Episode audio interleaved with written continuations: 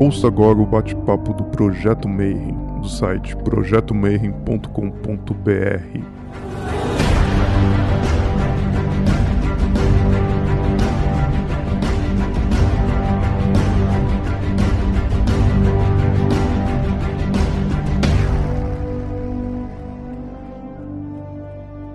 Bom dia para você que é de bom dia, boa noite para você que é da boa noite, boa tarde se você estiver assistindo de tarde. A gente está começando mais um bate-papo Mayhem. E hoje, puta, eu vou chamar um amigo meu que eu acho que deve ter uns 30 anos que eu conheço ele.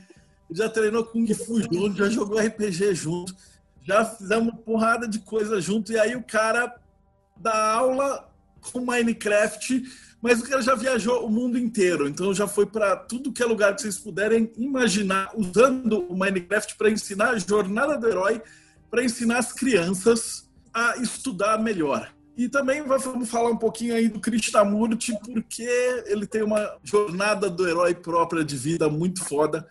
Francisco Tupi, cara, é um prazerzão estar aqui com você. Eu queria que primeiro você se apresentasse para a galera, falasse um pouquinho de você e daí a gente vai começar com as perguntas. Muito obrigado pelo convite, uma honra tão grande, é um, é um privilégio poder te chamar de amigo e muitas das coisas assim que a gente descobriu, descobriu junto e outras também aprendi sempre muito, muito contigo.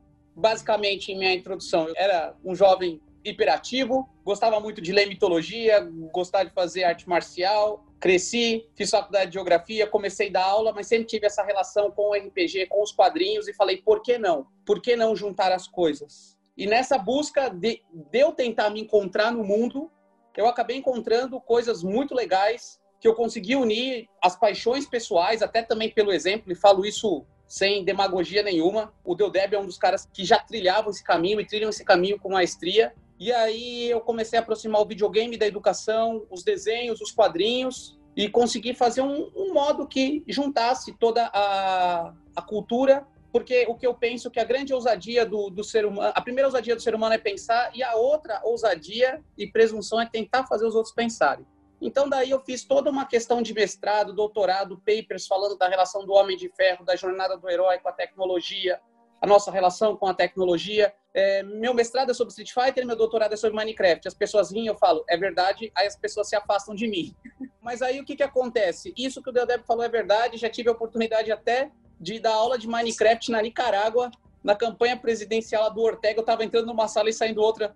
Ele, olá, professor. Quando eu vejo Daniel Ortega do meu lado, o pessoal lá, ministro da Educação, Ministério da Educação dos Emirados Árabes, Hungria, Quênia, enfim, inclusive até combatendo os extremismos terroristas pelo mundo, reconstruindo pelo Minecraft uh, os monumentos destruídos pelos extremistas. Então é isso. É, é uma educação por paixão, é uma educação de conciliação, muito além dos conteúdos formais, uma educação para a vida.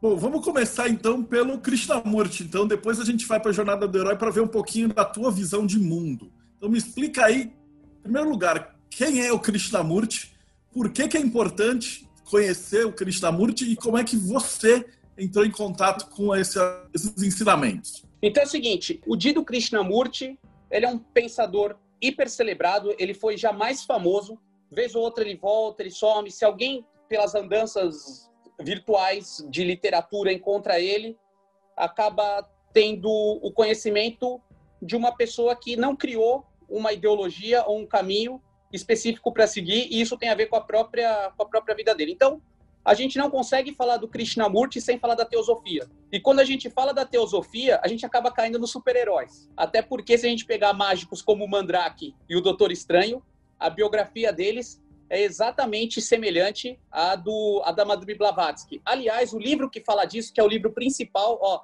eu preparei aqui uma super bibliografia depois para dividir, para a gente conversar, mas o livro que fala disso, que faz inclusive essa comparação entre os, os mestres ascensos, a, a ida para o Tibete, os heróis mágicos, é um livro que chama Nossos Deuses São Heróis, da editora Cultrix. Foi o livro que começou essa questão de eu começar a ver os heróis como meio de conhecimento, meio de vida, um jeito para decodificar o mundo. Mas voltando ao Krishnamurti, você tem a Madame Blavatsky. Assim que a Madame Blavatsky falece, ela tem a Anne Besant, e o Charles Lidebitter. E aí eles procuravam, eles queriam engendrar o que seria o novo Cristo, o novo professor do mundo. A Anne Besant estava em Chennai, na Índia, né, onde é a sede da, da teosofia, e ela andando por lá, ela vê um menino na praia e ela fala: "É esse menino". Inclusive, o Rudolf Steiner, pela visão de alguns livros, talvez essa história possa ter outra forma de contar, pela antroposofia, talvez conte essa história de uma forma diferente. O Rudolf Steiner não gosta disso, ele queria ter sido professor do mundo, e aí ele rompe com a teosofia, tira o capítulo alemão da teosofia e funda a antroposofia. Então, até a, a relação entre o Krishnamurti, teosofia, antroposofia, tá aí. Beleza. Aí o Krishnamurti, o pai dele era contador em Chennai, ele era inclusive contador da ordem. A Anne Besant pede para adotar ele, para criarem ele e começam a trabalhar. E trabalhar, que eu digo, inclusive, era conseguindo doações, falando: oh, a gente já encontrou o novo Cristo, depois que ele fizer 33 anos, a gente vai apresentar ele para o mundo, que seria a continuidade do trabalho de Cristo. Então aí ele estudou e ela adota ele, né? A mãe dele era falecida, ele vai ser levado. Aliás, essa história tem nesse livro aqui, o Krishnamurti para iniciantes, que conta toda essa origem, que ó, editora Cultrix também, você encontra na editora do Pensamento, conta o começo dessa história. E aí o que que acontece? Ele tenta passar em Oxford, não consegue, não passa no vestibular. E a Anne Besant, a teosofia, né, inclusive tem um centro muito grande numa cidade chamada Ojai, não é Ohio, é Ojai, Ojai, que fica entre São Francisco e Los Angeles, e, e, é um lugar, assim, muito muito mágico, sabe? A gente, eu e o Dedeb, a gente estava falando aqui do Egito, a vibração do Egito, mas o lugar, ele tem um silêncio, ele tem uma, uma energia, assim, uma, uma percepção, e, e, é como se fosse a cidade, ela foi criada basicamente em torno das pessoas da Dani Bessan e dos artistas. É como se fosse uma Paraty nos Estados Unidos. Fica mais ou menos uma hora e meia do litoral, em Ventura County, e lá Krishnamurti, ele, com as doações, com tudo, ele cria a casa que está até lá hoje, que aqui é, é da, da Krishnamurti Foundation Association, que é onde eu estudei, onde eu fiquei, e várias pessoas começaram a ir para conversar com ele, para conversar com a Anibessan, tanto que tem a escola da Anibessan, que tem o Centro da Teosofia, em Crotona Valley, e a casa e a escola que ele fundou. E eles não se conversam entre si, porque teve a cisma. E aí o que, que acontece? Aí quando o, o, o irmão do Krishnamurti, inclusive, ele muda para lá, porque o irmão dele, o Nitya, Nitya, né? Porque Nitya em sânscrito é lixo, né? O Nitya, ele tinha, ele sofria de tuberculose e o ar é um ar frio num, numa parte meio tropical, então aquilo fazia bem para ele. Então ele sempre teve a saúde muito frágil, ele era muito apegado com esse irmão, mas ele vai crescendo, ele vai estudando, né? E aquilo que a gente falou, e é o que eu aplico para mim, as duas principais frases do Krishnamurti, e aliás, muita gente, óbvio que eu, que eu não vou citar, inclusive pessoas que eu gosto, que eu admiro, citam muito o Krishnamurti, muitos filósofos conhecidos, coaches e gurus e tudo mais, citam o Krishnamurti ipsis literis. Coisa muito legal para saber do Krishnamurti, depois vai no YouTube e digita Krishnamurti Bruce Lee. Então, quando você vê o Bruce Lee falando aquilo, don't look to your finger, sabe? Não olhe para seu dedo que você vai perder a imensidão da lua. Be water, my friend, são frases do Krishnamurti. E na casa do Bruce Lee tem os livros do Krishnamurti com as frases traduzidas. E aquilo que eu, Deodébio, né, gente que vem do Kung Fu acha que é monge Shaolin, é filosofia chinesa contemplativa. Não é. É Krishnamurti. Então, assim, gente, eu adoro Bruce Lee, eu gosto do Kung Fu, gosto de arte marcial. Desculpa se você não gostou do que eu estou falando, mas os aforismos do Bruce Lee, as frases dos filmes que o Bruce Lee redigia, tudo. O Bruce Lee ele gostava muito de filosofia. Tem dois autores muito importantes, que é o Krishnamurti e o Alan Watts. Então, assim, muitas frases do Bruce Lee, quem conhece e quem teve acesso aos livros do Bruce Lee também, sabem que o Bruce Lee copiou as frases do Krishnamurti, transliterou. E é engraçado que a Califórnia, ela é um palco para esses autores. Enfim, então estava no lugar certo, na hora certa, próximo de Hollywood ali. Então você tem o próprio Alan Watts também, que ele começa como um educador e, e faz uma super síntese, uma aproximação entre o pensamento do Ocidente com o Oriente. E aí o que, que acontece? Quando o Krishnamurti tem, faz 33 anos, ele ia ser apresentado para o mundo como o grande guru, né? o professor do universo. E, o, o e isso ele estava na ordem, e a teosofia funda uma ordem paralela chamada Ordem da Estrela do Norte, Earth Star, North Star Ordem, ou Eastern Star Order, que é uma, era uma outra ordem, e aí mostra ele com umas batas, né? Tem as imagens, inclusive, na casa dele. E aí o que que acontece? Ele vai e ele fala assim, eu queria, eu não quero ir. Aí a ordem, né, fala, você precisa ir. E aí ele fala, mas meu irmão tá doente. E aí convencem ele com qual argumento? Os videntes da ordem viram que seu irmão vai ficar bem. E aí ele sai dos Estados Unidos, da costa oeste, vai para Nova York. De Nova York a Londres, é, ele pega um navio. Quando ele chega em Londres, ele entra em contato com o Rai e o irmão dele tinha morrido. Aí ele pega um navio e vai de Londres até a Índia pensando na carta. Então, as duas frases que resumem o pensamento do Krishnamurti são: primeiro, não existe diferença entre educação e a vida. Se você estuda num contexto que é diferente da vida, é mentira, é falho. Outra frase, quando você entra na escola, a primeira escola que ele fundou, porque a escola nasce na casa dele, e depois ela, ela ganha um, um campo que é onde você vê aquelas palestras dele no campo. Então você tem aquela na lareira, que era onde a gente estudava, e tem aquela no campo. No campo é onde a escola que chama Oak Grove School, que tem o site. Beleza. Quando ele chega, ele vai ser apresentado, ele é levado para fazer o discurso e ele começa falando: a educação é uma terra sem caminhos. E a sociedade da, da estrela, da estrela do Eastern Star, da estrela do leste, da estrela do sol nascente, enfim, está dissolvida. E ele fala: eu não sou guru de nada e no máximo eu tenho conhecimentos que eu quero compartilhar. Ele volta para o Rai e aí tem uma cisma entre ele e a teosofia. Lembrando que o papel da Dani Bessan ela vem para consolidar tanto a Annie Besant quanto o Charles Lidebitter, que são segundos líderes né, na, na geração ali da teosofia, eles vêm para consolidar aquilo que a Madame Blavatsky começou a criar com os livros e tudo mais. Beleza. Uma passagem muito legal da história do Charles Lidebitter é que ele cresceu no Brasil. O pai dele foi um dos engenheiros da Estação da Luz. Que a gente estava conversando agora que ela é é, idêntica à estação de Hogwarts, lá do, do, Harry Potter. Então, se alguém já teve a oportunidade de passear aqui na, na, Estação da Luz, vocês vão ver que ela é exatamente idêntica até, né? A planta, inclusive os ferros de lá, né? Uh, ah, para construir isso, essa parte. Inclusive, aproveitando essa dica aí do, do Marcelo, né, do Deudébio, os ferros eles vieram de lá e eles têm o SPR, SP Highway, né, das linhas, né, do, do trilho. E aí, então, foi uma construção inglesa o Charles Lidebitter, ele teve uma série de questões que, inclusive, ele foi afastado da instrução dos jovens, é, tem acusações de, de instruções e tudo mais. Tem um livro que eu tive contato que chama As Vidas de Alcione, que fala das diversas encarnações que o Krishnamurti teve, mas depois, quando ele passa por essa questão, ele muda o, o pensamento dele e ele nega. Então, ele é realmente, talvez, uma questão de, de modus operandi em relação aos conhecimentos, ele talvez é o que seja do agnóstico mais esotérico, ou do esotérico agnóstico, porque ele compilou tudo aquilo e ele laicizou, laicizou, ou enfim, mas a base dele sendo da teosofia. Aí o que, que acontece? Aí nisso os Beatles ficaram na casa. Eu, eu quem tiver oportunidade, por favor, vá visitar, porque é, um, é muito legal para entender a biblioteca dele, os discos dele, você tem acesso. E a grande sacada é que tem um memorial muito bonito que conta toda essa história, tem uma timeline que fala o que acontecia no mundo, da Madame Blavatsky, tem um jardim de ervas medicinais que faz todo um, um caminho, relação aos órgãos. É muito interessante. Para conhecer, talvez, o, o, o, livro que eu mais sigo na questão da educação é esse aqui, que é Educação e o Significado da Vida. Você, se você bater é, Educação e Significado da Vida.pdf, você encontra de graça no Google.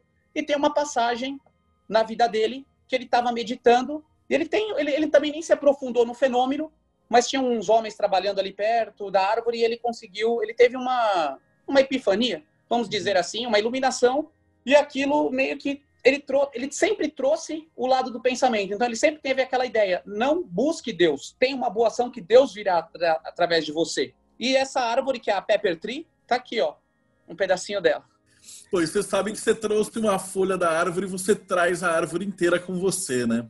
Para meditar deve ser uma coisa muito fantástica. Aí tem uma série de, de, livros muito legais sobre a origem dele, assim, sobre a história dele. Inclusive, lá, o cozinheiro até hoje, o Michael Crohan, ele fala português, mil almoços com o guru. Eu tenho uma foto com o Michael na cozinha. Essa aqui é a cozinha da casa.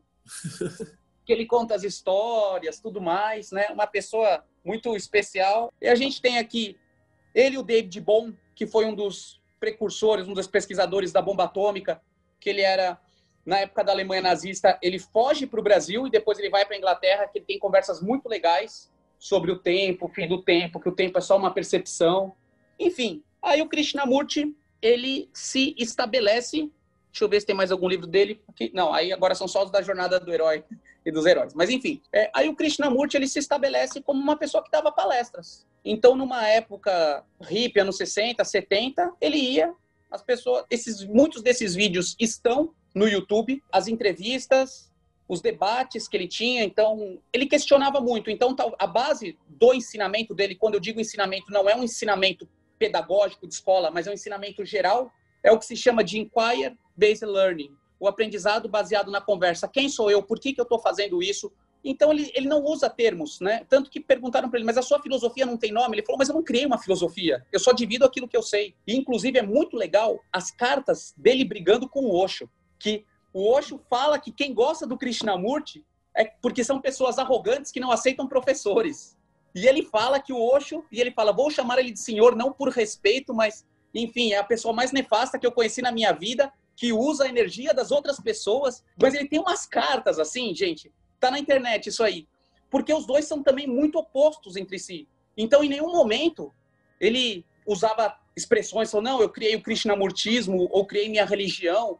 E aí as pessoas falam, não, mas é porque eu participo de um grupo do, do Gurdjieff. E aí ele nem responde a pergunta, ele fala, mas por que, que você quer pertencer a um grupo? Por que, que a sua essência, a sua necessidade... Então ele tinha essa coisa muito da separação do eu. Mas é, essa é a ideia. Então, assim, muitos pensadores que a gente conhece, como o Aldous Huxley, a Greta Garbo, os Beatles, o Chaplin, muitos foram nessa base da casa dele e pertenceram a e, e conversaram com ele e tiveram muita proximidade. O Santana, o, o músico, né? Só que ele sempre teve essa ideia de compartilhar o conhecimento. Você pegue o conhecimento e faça seu caminho. A educação é uma terra sem caminhos. Então, por exemplo, o caminho que o Deodébio traçou é um, o que eu traço é outro, o que cada um aqui traçou. Então, é, é uma educação para autonomia e não para emancipar e não para condicionar.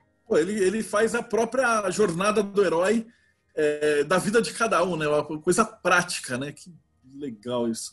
Sim, esse é o Krishnamurti, essa é a base da, da relação da vida. Até porque há algumas especulações sobre a palavra herói, então tem algumas expressões, algumas línguas antigas que a palavra herói assemelha-se ao eu.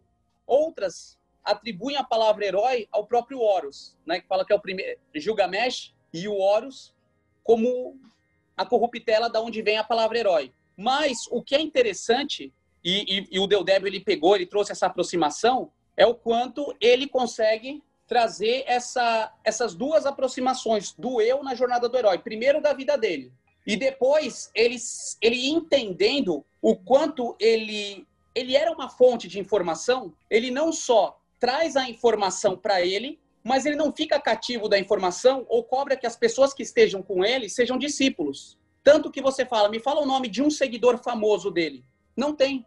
Mas você tem uma série de pessoas que, que leram e que se basearam nele. Então, é, é uma coisa bem até próxima da, da, de algumas correntes do martinismo que ninguém se conhece.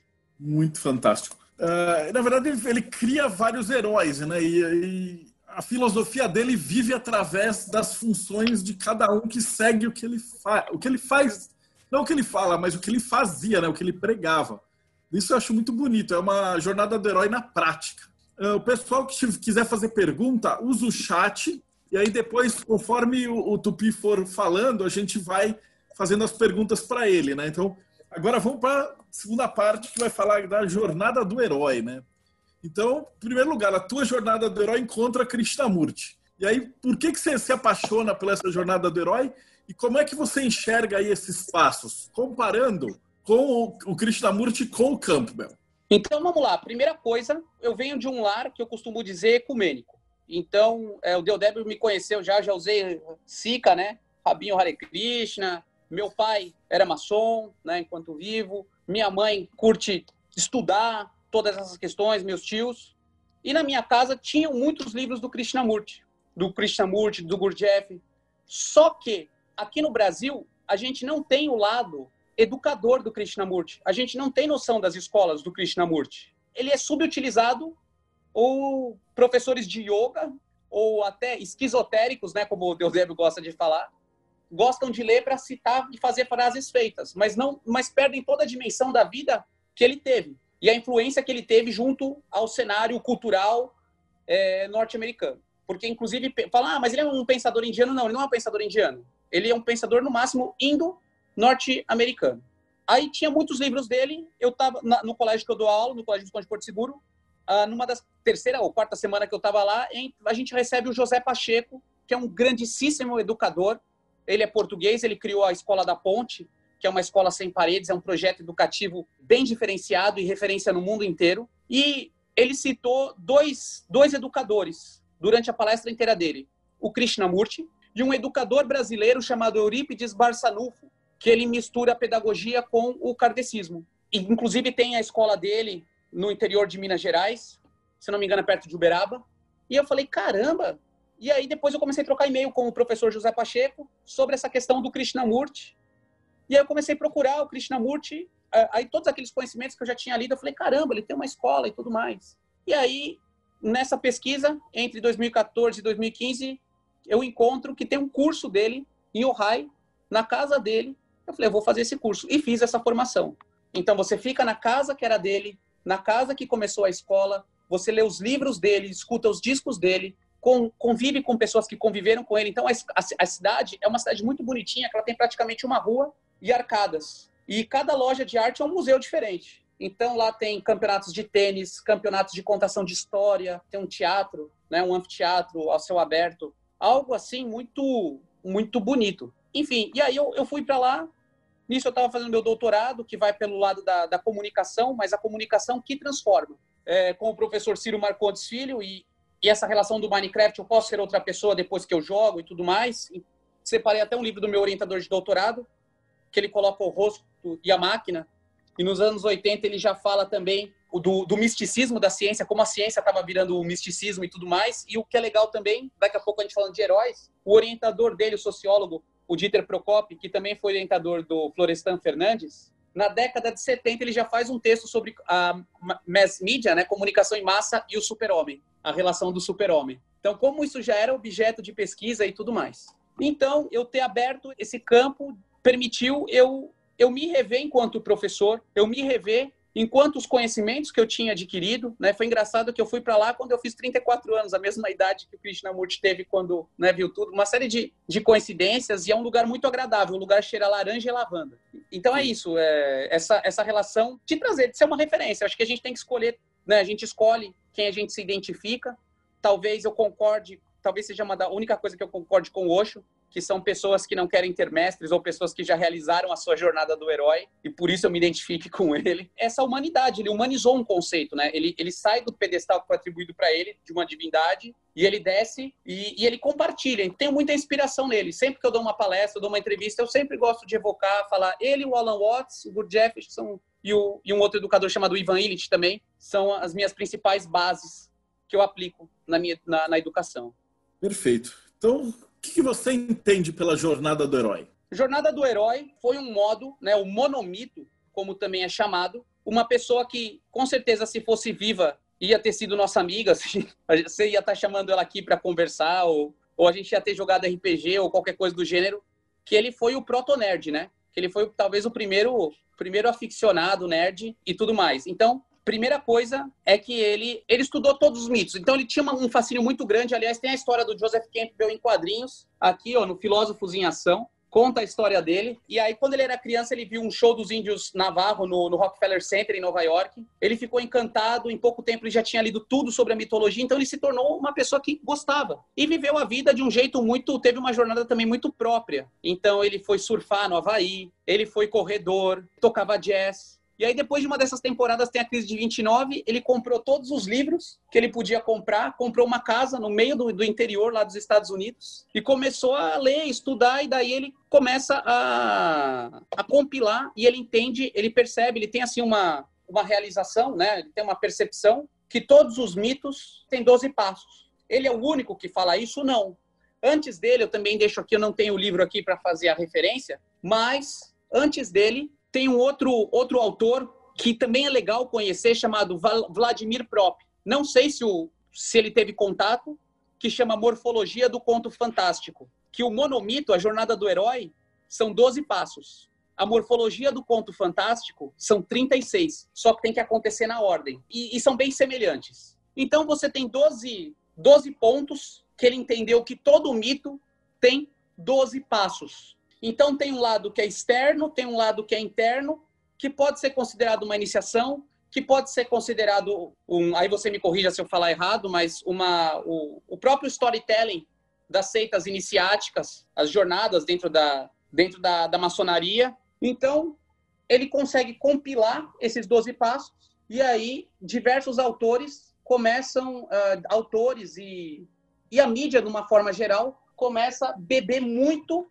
nessa fonte. Então, quando a gente pega obras relacionadas à Disney, os jogos de videogame, só que aí o videogame ele tem um, um ponto diferente. Então, basicamente, para a gente entender a jornada do herói, vocês vão ver, pensem na nos livros prediletos de vocês, como que eles começam, como que as primeiras histórias elas começam, né? Então, o herói não é um herói. O herói está no seu lugar comum. É o Homem-Aranha que está na casa dele, que é um adolescente ordinário, né? Está na ordem, né? Tá medíocre. O Frodo que está no condado, o Mr. Anderson, né? O, o Neil que era o hacker da casa dele. Então ele tem um e é jornada porque ela tem uma questão espacial também, né? Muito, muito bem definida, porque começa no lugar comum, aí tem os desafios, tem os aliados, tem a prova dos aliados, isso tem na Bíblia, inclusive, tem a negação da jornada, tem as três provas, tem a derrota do inimigo, a derrota do inimigo final, o inimigo que estava escondido ou se passando por aliado, e o retorno, e aí fecha o ciclo voltando com Elixir.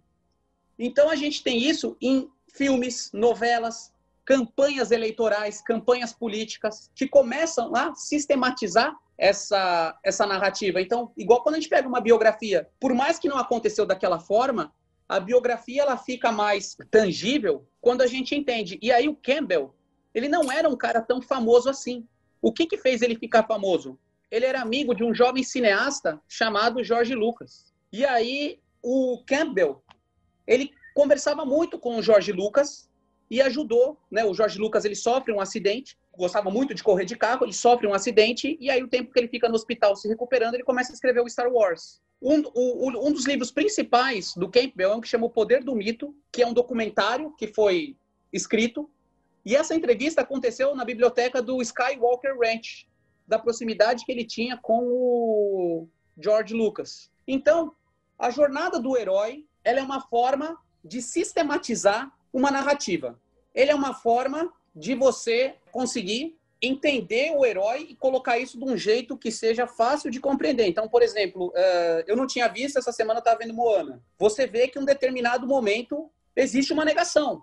E como que isso consegue ser trazido para a nossa realidade? Então, existe toda uma relação da sistematização dessa narrativa e o modo com que isso é utilizado. Então, basicamente, Jornada do Herói, monomito, o Campbell leu todas as mitologias que ele podia ler. Ele tem livros sensacionais, um para cada termo específico. Então, tem mitologia oriental, mitologia moderna, mitologia é, primitiva. E aí, então, ele sistematizou. E isso, agora que a gente está tendo um boom de narrativas, isso está cada vez mais presente na nossa realidade.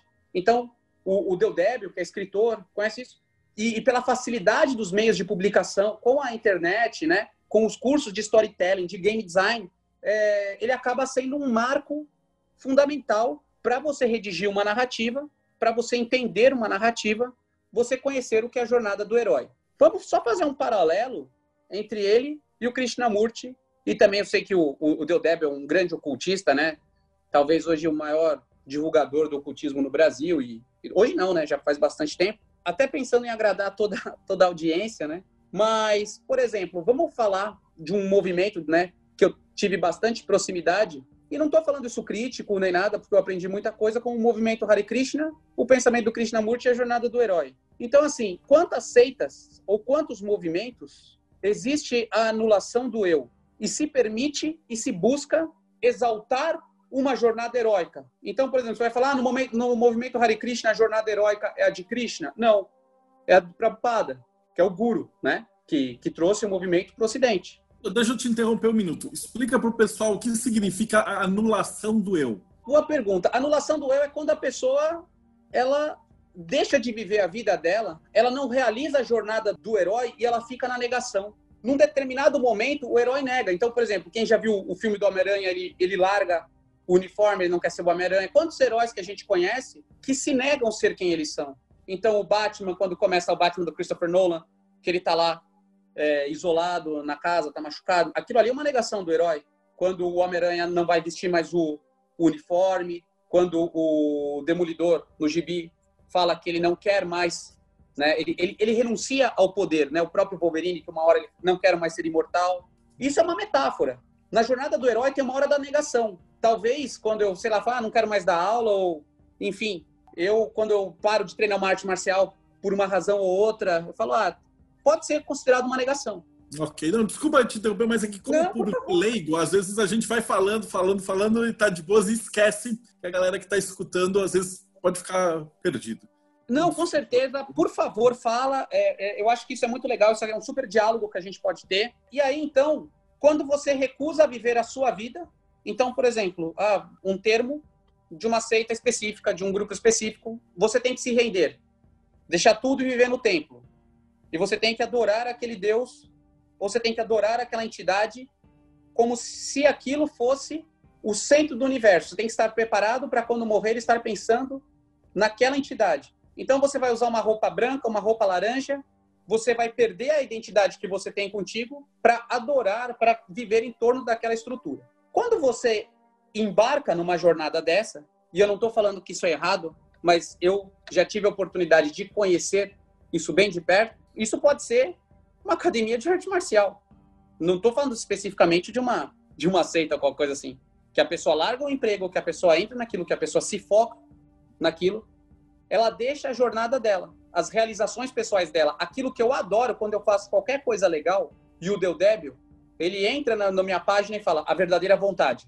Está executando a verdadeira vontade. Então, talvez essa eu não tinha feito essa relação, mas talvez a negação do eu é quando você se descola do, da sua verdadeira vontade. E aí você passa a, a dar a sua energia, o seu tempo para algo que não é seu. Então, enquanto o, o, o próprio o, o Krishnamurti falava, educação é uma terra de ser caminhos, encontre a sua. Se você quiser ver o que eu, que eu penso e seguir ou ser contra, mas no momento que você... Ah, aliás, o, já que a gente falou da comparação entre o Krishnamurti e o Osho, ele seria do Wild Wild Country. Quando o Osho vai embora, todo mundo vive ali, devota a vida ali, ele vai embora e deixa todo mundo sozinho. E aí, uma coisa muito legal que o próprio Campbell fala, e eu falo isso no meu mestrado quando eu estudo Ryu, Street Fighter, que hoje as narrativas elas estão muito próximas, até por uma questão mercadológica, da narrativa do herói oriental do que o herói ocidental. O herói ocidental é o Rei Arthur. O herói ocidental é Jesus Cristo. É o Capitão América. Ele vai, ele salva, ele termina e a história se centra nele. O herói oriental, e isso tem muito no Star Wars, é o quê? Ele vai, ele é discípulo, ele aprende, ele vira mestre, ele tem outro discípulo. Então, a história não para. Então, o heroísmo, hoje é meio pasteurizado, né? Porque, óbvio, as, as técnicas, as leituras, né? É muito democratizado esse conhecimento. Então, por exemplo, e aí tem uma coisa muito legal do discípulo cortar o caminho com o mestre. Tanto que em algumas tradições, a, a arma com corte, primeiro se, se, aprende a espada com madeira e depois a espada com metal. Por quê? Para cortar.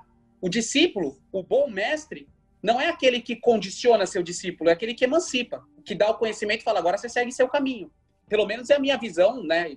Sintam-se à vontade de discordar e tudo mais. Por exemplo, Kung Fu Panda. Kung Fu Panda tem uma jornada muito legal, porque a jornada do herói do Kung Fu Panda não acontece no primeiro filme. Ela precisa de três filmes para ele realizar e ser o grande dragão guerreiro, quando ele se vê com o dragão guerreiro. Então, até por uma questão de marketing e de estruturação, né? O, o próprio Neil, o Neil, ele não faz toda a jornada dele. Cada filme é uma jornadinha do herói. Mas o, o herói oriental é aquele que vai, olha só, da faixa branca à faixa preta à, subida dos danços. Ele, ele começa, tem alguém que ensina ele, o conhecimento é passado. Então, para o oriental, para o conceito mitológico oriental, o heroísmo, ele não se fecha no eu como no ocidente, mas ele é como se fosse uma, uma energia, uma mônada, que vai passando de pessoa em pessoa. Então, cada pessoa tem uma função na jornada do herói. Por exemplo, Dragon Ball é um excelente exemplo de narrativa do, da jornada do herói oriental, porque ele começa como molequinho, aí ele ganha vários poderes, aí ele fica adulto, aí ele casa, aí ele tem um filho, aí o filho cresce, aí ele já tem um neto, e aí eu parei de acompanhar, mas eu sei que a, a parada vai, vai crescendo. Enquanto que, por exemplo, o Homem-Aranha, ele tá desde a década de 60 com a Tia May, que hoje, se você fizer as contas, ela vai ter 140 anos de idade, né? Porque eles não envelhecem, né? Então tem, tem, é legal de pontuar essas duas diferenças. Olha, tem uma pergunta que já dá para fazer que estava no meio. Primeiro do Krishnamurti. Será que o Krishnamurti não acaba por completar o seu próprio destino como professor do mundo de uma maneira que não era esperada pela teosofia? Eu, eu penso muito nisso e, e eu, eu, já pensei nisso. Eu, eu, concordo. Quem que fez essa pergunta? Essa é do Jonatas. Jonatas, muito bom seu seu seu pensamento. Eu, eu acabo pensando nisso porque o que, que acontece? Ele foi treinado para ser um professor, para ser um uma, um debatedor, né? E aí, no final da vida dele, ele, no final não, mas ele, ele continua fazendo isso, só que tem sem, sem ter nenhum emblema, nenhum símbolo, nenhum dogma, nenhum rito. Eu concordo, eu concordo. Isso tem muito a ver com a filosofia do Bruce Lee quando ele faz o Jet Kundo. Que na verdade ele fala: Eu não quero nem dar nome para esse negócio, porque senão eu já estou prendendo numa casinha, né? Se ele chamasse de Krishnamurtismo, você já ia estar tá engessando o cara, né? E ele, ele pensou numa coisa assim, tipo, para mais, né? Então, uma outra pergunta boa do Rodrigo, ele fala assim: qual que é a vantagem de negar a si mesmo em função do outro? Por que alguém faria isso? Ô, Rodrigo, eu, eu também não sei qual é essa vantagem.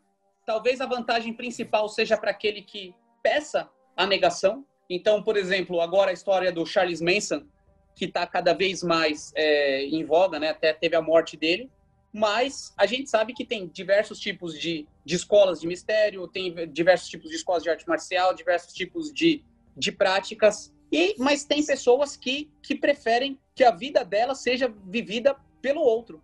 A gente colocando assim, com esse raio-x, realmente é uma coisa óbvia mas a gente tem uma série de, de questões, inclusive é um tema também que eu acabei me aprofundando, que é a lavagem cerebral, o condicionamento mental, e aliás tem tudo a ver com, com questão nerd, que é a própria cientologia, né? Que tem a, a, a história, naquele, no livro Nossos Deuses São Heróis, que é o único que eu não trouxe aqui, mas fala muito que vocês sabem que a, a origem da cientologia é uma Comic Con, né? Você sabia disso? A Porque assim. No... é uma aventura dentro dela mesma, a parada. Então, assim, olha só que loucura. O cientologista lá, o Ron Hubbard, ele era da Otto. E aí, os, o local onde as porque os Estados Unidos ele tem uma, uma relação com a ficção científica muito grande para promover jovens cientistas, jovens engenheiros, toda uma questão do, do militarismo, né? E aí, desde a década de 20, existem essas feiras, que hoje a gente chama de Comic Con, ou, sei lá, Encontro Internacional de RPG, mas colocavam cientistas da NASA com escritores de quadrinho. Numa dessas daí, duas pessoas se encontram. O James Marvel Parson, que era um cientista da NASA de foguetes, e um cara chamado John Hubbard. E eles começam a se mandar mensagens pra, para o Aleister Crowley. Inclusive, eles fazem alguns desertos e levam o Aleister... E quando o Aleister Crowley já estava velho, talvez o único lugar que mandava dinheiro pro Aleister Crowley eram esses dois. Aí o James Parsons ficou muito doido, começou a se tornar cocainômano, né? Usar cocaína. Ele foi despedido da NASA e aí ele faz uma experiência, explode, morre. E aí tem gente que diz que ele criou um portal para outro mundo, ou qualquer coisa do gênero. E o Hubbard, ele some, e aí ele volta com a cientologia. E, inclusive, a, a história da cientologia é baseada... Tem, tem os quadrinhos, né? Mas você vê, são ideias tão, tão assim, como o Deodeb falou, uma história dentro de si mesmo, que isso aí só é divulgado para quando o cara tá no, na faixa preta, no nível 33 da, da cientologia que é uma coisa assim muito maluca assim de se acreditar e ser, mas é aquela questão. Quando começam a se misturar as relações entre gurus e autoridades, inclusive profissionais, existem muitas pessoas que fazem serviços devocionais trabalhando de graça, né? Então existe aí um, um capitalismo subvertido e a pessoa nega a si mesma. Eu, eu, eu vejo dessa maneira. Isso acontece direto em religiões, partidos políticos a gente vê o cara brigando na internet com todo mundo por causa de, de, de guru. A gente é. só muda o nome, mas na verdade é a mesma estrutura. Deixa eu colocar. A negação do eu pode ser comparada à máquina descrita pelo Gurdjieff? Seria correta essa comparação com os adormecidos?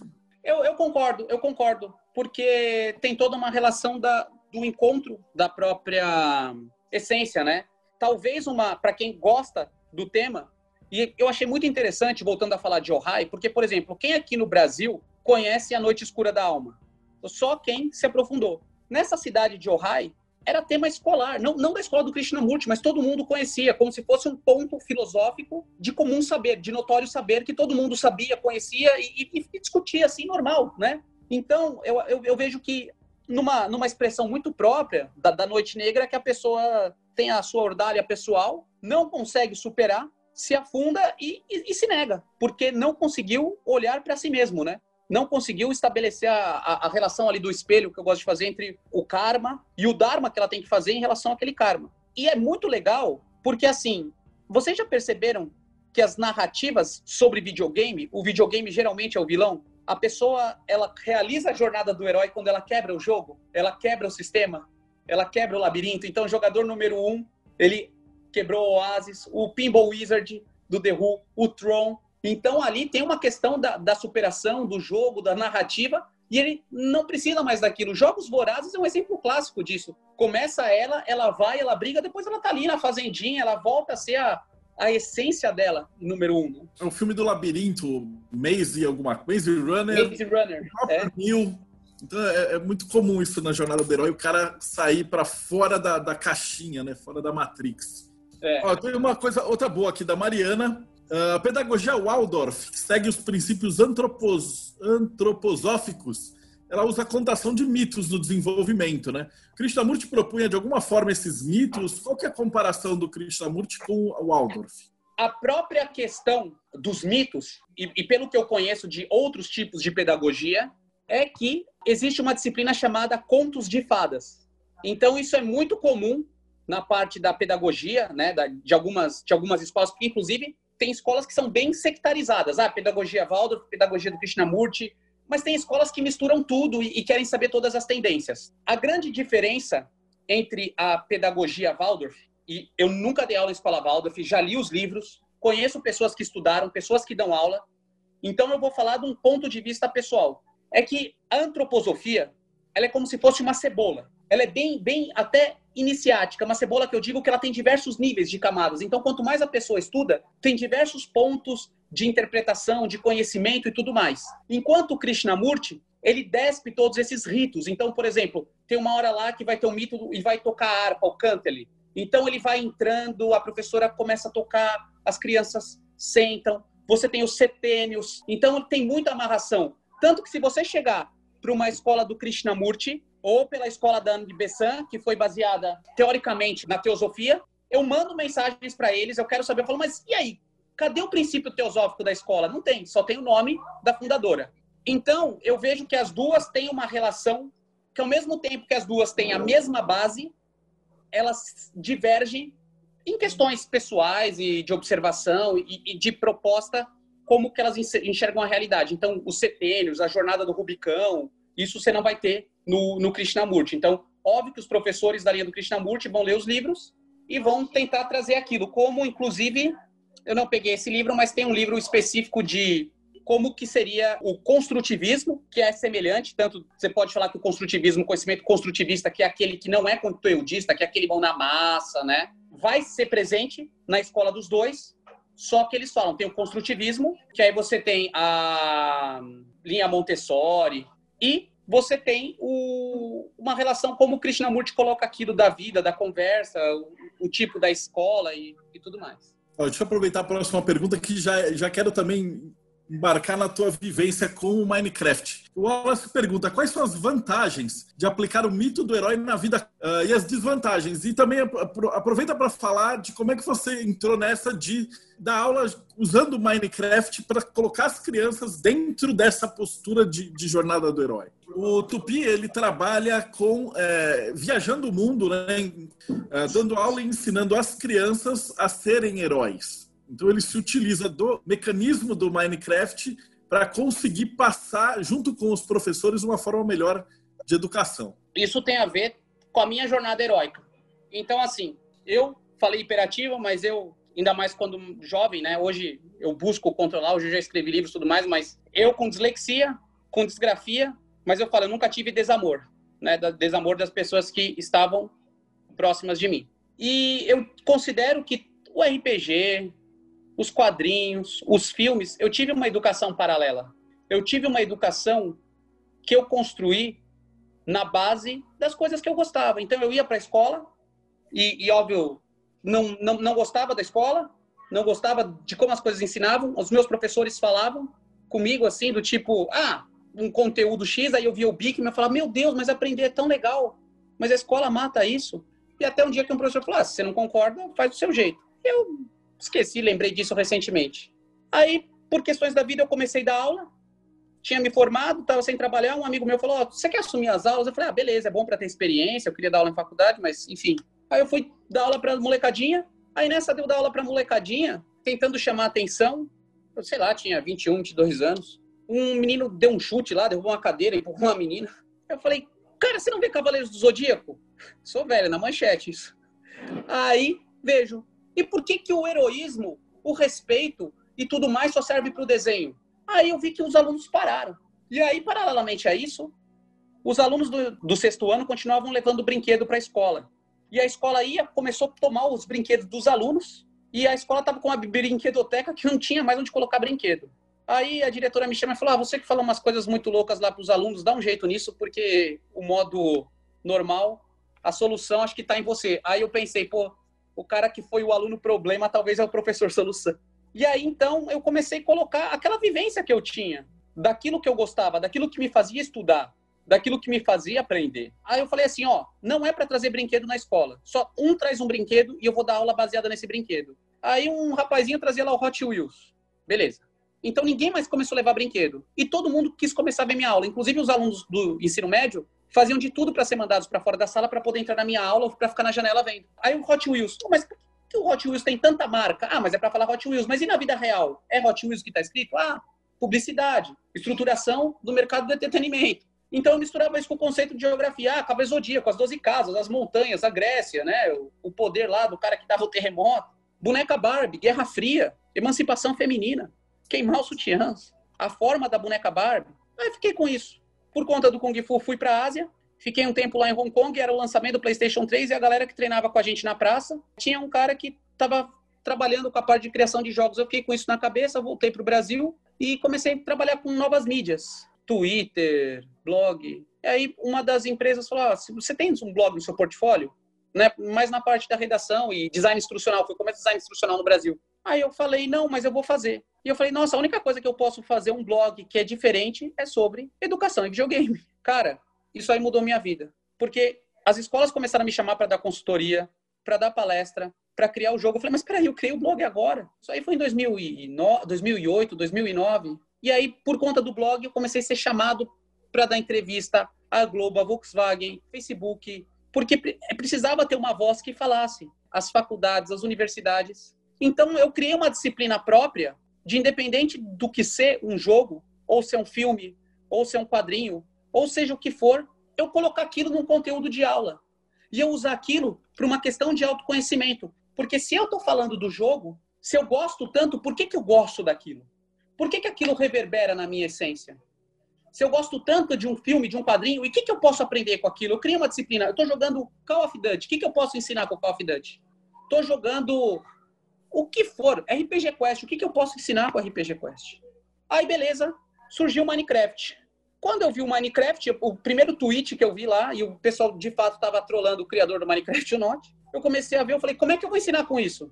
E, cara, se o blog mudou minha vida, o Minecraft mudou muito mais. Porque tudo aquilo que eu já falava de jogos, que eu já tinha desenvolvido, que eu estava desenvolvendo no meu mestrado, utilizando o Street Fighter para entender da linguagem cinematográfica, do cinema, da arte marcial e tudo mais, com o Minecraft veio muito mais forte, porque o Minecraft ele não é um fenômeno de jogo, ele é um fenômeno cultural. Um jogo, ele tem três pilares. Você é um game designer, você é um dos mais ilustres game designers da RPG no Brasil. Quem conhece a sua história, né? Tipo, enfim, um cara que falou do, do game do Illuminati no Super Pop tem mais é que ser completamente exaltado. Não, é verdade, gente. Um cara que, que brigou pelo RPG igual o Del Débil e, e tudo mais. Aliás, toda vez que eu, eu, li esse livro aqui, eu lembrei muito do Del Débil. Já falei em algumas entrevistas. Dados e Homens, que conta a história de um jornalista que vai atrás da origem do D&D. E é muito engraçado que o que aconteceu com o RPG aqui no Brasil foi a mesma coisa que a mídia fez com o RPG nos Estados Unidos nos anos 80. O mesmo padrão. Mas enfim. Então, mas o que, que acontece? Então, quando eu comecei a falar isso do Minecraft, porque o Minecraft ele é uma revolução cultural. O Minecraft, há, há sei lá, X anos atrás, subia por segundo 8 mil horas por segundo de vídeos no, no YouTube. A cada segundo, 8 mil horas de vídeo. Dessas 8 mil horas, 4 mil horas era Minecraft. Chegou a ser 60% do conteúdo subido no YouTube, Minecraft. O Minecraft ele mudou a forma da gente jogar. Por quê? Um jogo tem três pilares. Essa é a minha concepção, tá? O que difere o jogo de outras mídias? O jogo ele tem regra fixa, o jogo ele tem recompensa ou punição e o jogo tem estratégia. O Minecraft ele quebra isso. Primeiro porque ele é um jogo que ele não serve só para ser jogado, ele serve para ser assistido. Então eu falo, quer saber um bom jogo para você usar na sua sala de aula? Usa seu jogo como lousa. Então eu estou falando de um monumento do Iraque, eu estou usando o Minecraft ali. E as pessoas não estão jogando, elas estão vendo. É uma lousa interativa baseada num jogo. A mesma coisa, o que, que acontece? Esse fenômeno de youtubers, os primeiros youtubers que a gente tem, ou, ou, muitos que a gente conhece aí, começaram a fazer live de Minecraft. O jogo ele deixa de ser jogado e passa a ser assistido, igual o esporte. Então, gente, é assim que essa história começou a acontecer. A Microsoft ela tem um evento chamado Educators Exchange. Aí você tem dois níveis, tem o nível de professor, né, de, de expert, tem o nível de fellow, que só são, acho que hoje 40 pessoas no mundo. A única pessoa que venceu esse evento duas vezes seguidas fui eu. Quando você está seguindo a verdadeira vontade, o universo ajuda, né? Pô, isso, isso é uma das coisas que eu mais gosto de ouvir, sabe? Porque assim, eu só, eu só era o Tupi, o Dedé me conheceu, o cara que no Kung Fu ficava gritando lá e falando as ideias mais malucas, mais absurdas. E tem duas pessoas que, que talvez traduziram isso, que é minha mãe, que uma vez minha mãe falou, nossa, uma vez uma palestra que eu dei sobre o Homem-Aranha, na Unesp, ela falou, nossa, você fala com a alma, isso aí atinge a alma. E uma professora minha, quando eu terminei o mestrado, a professora Marília Franco, talvez uma das grandes cruzadas aí da relação do ensino da mídia como forma de pedagogia, e ela fala muito de como usar o cinema como mídia, como as pessoas às vezes salvam suas próprias vidas vendo filmes de cinema. E aí, a hora que eu comecei a falar do game e tudo mais, ela falou: não, então escuta isso aqui. Foi uma, uma, uma ótima direção que eu tive na minha pós-graduação na minha vida. Quando termina meu mestrado, ela me abraça assim e fala: olha, você tem uma dívida muito importante com seus alunos e com o ensino, porque do mesmo jeito que você se encontrou com os quadrinhos, com os games, e isso te deu um norte, tem muitas crianças talvez igual você, que não, não se encontra na escola. E olha só todas as mídias e as coisas que, que podem acontecer. Eu acredito, assim, que, sei lá, é uma coisa. É, é a coisa que me quer, não, é, não sou eu que quero a coisa. A ponto de você dormir um dia e fazer um post falando como utilizar um, um jogo alternativo sobre campos de refugiados, você dormir, fazer um post 10 horas da noite, você acordar de manhã ter 5 mil e sua caixa de e-mail 5 mil views e tem um monte de gente querendo te entrevistar e, e falar ou se não vem o próprio presidente da, da Microsoft e fala como é que a gente faz isso virar, né, da mão Satya Nadella. Então foi com o jogo, pelo jogo e para o jogo. E o jogo ele também tem uma literacia. E como é que foi para você ser convidado para passear pelo mundo? Quem me conhece sabe que eu sou uma pessoa muito, muito extrovertida, muito falante e toda pessoa é um livro, toda pessoa tem algo para ensinar para gente. Então eu comecei a, a entrar nessas networks desses professores pelo mundo. Eu me tornei uma referência não só no Brasil, participei desses eventos da Microsoft, então eu vou fantasiado, eu vou de creeper, né? Eu acho assim, a gente tem que fazer que a pessoa esqueça da, do que tem fora da sala de aula e, enfim. Então, tanto nesses eventos que eu consegui ter uma projeção muito grande, na própria mídia da Microsoft, eu comecei a aparecer e governos começaram a vir atrás de mim. É, ministérios da educação, professores. Então, por exemplo, na Hungria está passando um senhor por mim, de um país árabe, não vou falar nacionalidade até para preservar os outros. Aí eu falei, que você vai me dar? Aí, e, e lá eu já, já fui como fellow, estava em outro nível, né? Não, aqui é um corredor de hotel. Aí eu sentei no corredor e falei assim, cara, não é mais um hotel, é uma escola e você vai me dar aula. Aí ele foi, ele me ensinou, tá, tá, tá, tá, tá, tá, tá. tá. Aí quando terminou, ele falou meu cartão, ele falou, você é um cara muito humilde. Eu sou árabe, as pessoas aqui já me chamaram de terrorista, é um evento de educação de professores. Me chamaram aqui de terrorista, e você vem, você conversa, e todo mundo sabe, tipo... Aí ele chegou assim e falou, é, toma meu cartão, quando, quando você chegar no seu país, me manda uma mensagem que eu quero que você vá dar uma aula no meu país. Quando eu vi o cartão do cara, tava o sobrenome do sheik do país. Ele era primo do sheik do país. E uma pessoa super tranquila, super de boa, assim. E essa participação na internet eu falo, gente, quem quiser conversar comigo, quem quiser ter meu e-mail, pode adicionar na rede social. A, gente tem uma noção assim, e, é uma tosquice, né? O pessoal, pô, apareceu na televisão, você é famoso, ou você escreveu um livro, ou, ou você é doutor. Não. Conhecimento só tem graça quando a gente divide.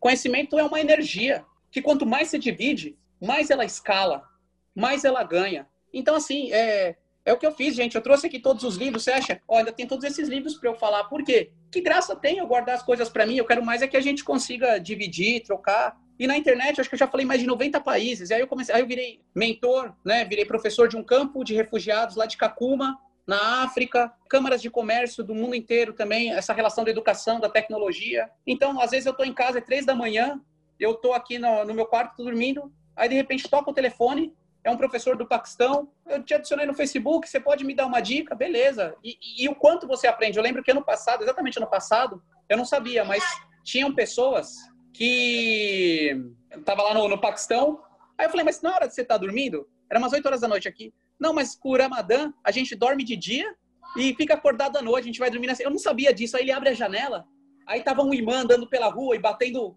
tipo, pandeiro assim, acorda, acorda, pro pessoal poder dormir de dia. E aí ele olhou para mim e começou a falar também. E aí, o, a coisa mais legal do Minecraft, a Unesco se juntou com a Agência África e eles queriam encontrar... Oi. Depois, vamos jogar... Ó, depois, depois. Ele quer jogar Fortnite, depois, depois a gente joga. Eu sou tipo uma babá virtual, entra a molecadinha, a gente fica no Fortnite. Ninguém me ganha. Depois procura lá, do Porco 1337. Ganha mesmo. Os filhos dos parentes, todos eles entram e. Enfim, voltando. Aí o negócio do, da Unesco, a Unesco criou esse projeto. A princípio era para reconstruir aquilo que o, que o Estado Islâmico tinha destruído, porque foi um atentado contra a humanidade do ponto de vista de patrimônios, né, das milícias, não só do Estado Islâmico, Talibã também. E aí, o que, que acontece? Precisava de alguém no mundo para coordenar esse projeto do, do, ponto de vista pedagógico. E aí foram atrás dos grandes educadores de grandes universidades e tudo mais, e falavam que toda vez o nome que era falado era do Francisco Tupi, que consegue dialogar, sabe? Consegue dialogar com o mundo árabe, com a África, com a Europa, é, com o mundo acadêmico. E aí eu fui chamado para ser coordenador desse projeto. E aí uma das coisas mais legais foi que a gente conseguiu fazer um monumento da, na Síria, um monumento da Armênia, é, cristão, feito tanto pelo pessoal de Israel quanto pelo pessoal da Palestina trabalhando no mesmo mundo. Fantástico. Deixa eu te perguntar um negócio. O Rodrigo pergunta assim: como é que dá para usar essa didática de games com a educação num professor de escola pública? Né? Um professor que só com cuspe com giz, como é que ele consegue trazer isso para a criança? Rodrigo, sensacional. Parece até que a gente perguntou essa pergunta. Não conheço o Rodrigo, mas obrigado pela, pela pergunta. Primeiro, que o jogo ele tem uma coisa chamada ludoliteracia, educar pelo jogo. E aí o que, que acontece? Eu posso não necessariamente jogar. Eu educar pelo jogo, porque óbvio, eu preciso ter um, jogo, um videogame, preciso ter uma internet, preciso ter o custo. Uma coisa também é uma escola que tem 30 computadores. Uma escola nunca vai ter 30 Xbox. Então vamos lá. Eu tenho três bases que me fazem educar pelo jogo. Base número um, eu aprendi a jogar. Se eu não aprender a jogar, não sei jogar. Então, quando eu vou jogar, eu tenho que aprender a jogar. Base número dois, eu falar sobre o jogo. Talvez o grande pulo do gato do jogo na educação seja eu usar o jogo como matéria, não seja nem como o videogame. Porque, por exemplo, todo mundo vai jogar alguma coisa. Desde o futebol, ao Fortnite, ao Free Fire, que são jogos que estão aí por tablets, mas eu tenho o xadrez. A gente tem que conseguir adaptar a nossa realidade. Então, por exemplo, tem excelentes jogos de tabuleiro que eu consigo fazer. Eu acho que a escola ela tem que produzir seus próprios jogos, inclusive. Porque, assim, fazer um jogo é algo multidisciplinar. O Del Débito, ele pode comprovar o quanto que ele estuda para fazer um jogo de arte, de lógica. Então, assim, eu sempre gosto de começar por jogo analógico. A terceira parte é criar seus próprios jogos. Tem um amigo lá de Minas, o Ricardo, esses dias ele falou que, dando aula de geografia, ele falou, deixa a estratégia para mais tarde e começou a falar do jogo e os, e os, alunos mudaram, porque você aproxima mundos, o professor deixa de ser aquele, ele desce daquele Olimpo, ele perde aquela autoridade e começa a equalizar o diálogo. E tem muitos jogos que eu não gosto ou que eu não acho legal, mas eu vou jogar porque é o que os meus amigos estão jogando para eu poder conversar com eles, ou os meus alunos, ou pessoas que de uma forma ou de outra é, eu preciso interagir. Então, a dica que eu dou, o jogo ele é um mercado ele, ele vai ser um produto, ele vai ser vendido, mas é o que o Deodeb falou. Algumas escolas, escolas públicas, muitas vezes, não, vai, não vão ter o arcabouço, a questão necessária. Eu também sou contra o complexo de Messias, achando ah, o governo vai dar dinheiro ou vai chegar o dinheiro. O próprio Krishnamurti fala, as revoluções elas nascem de dentro para fora. Se você quer mudar o seu espaço, não é uma, uma entidade de fora que vai te trazer É você que vai ter que operar isso. E aí, então, o que, que acontece? Você criar o seu jogo, jogos como Mancala, que tem um fundo, quer trabalhar a própria história da África, a questão da lógica, que é um jogo cooperativo, jogos como xadrez, as turmas de um ano fazerem os jogos para outras turmas, jogos de RPG, a própria questão. A gente tem aí o exemplo do, do Deodébio, como eu posso colocar isso? Então, a gente pensa no videogame, no controle, mas eu posso projetar um jogo com o YouTube na tela e explicar para os alunos aquilo que eles estão vendo. E eles levarem aquilo, mudar o jeito que, que eles jogam. A gente fez, teve um projeto com o pessoal da maçonaria lá na praia, em Praia Grande, que incluía os alunos escreverem um livro. O Sócrates então, e o Jonas. O Sócrates e o Jonas, ele mesmo. Convidei eles, convidei eles.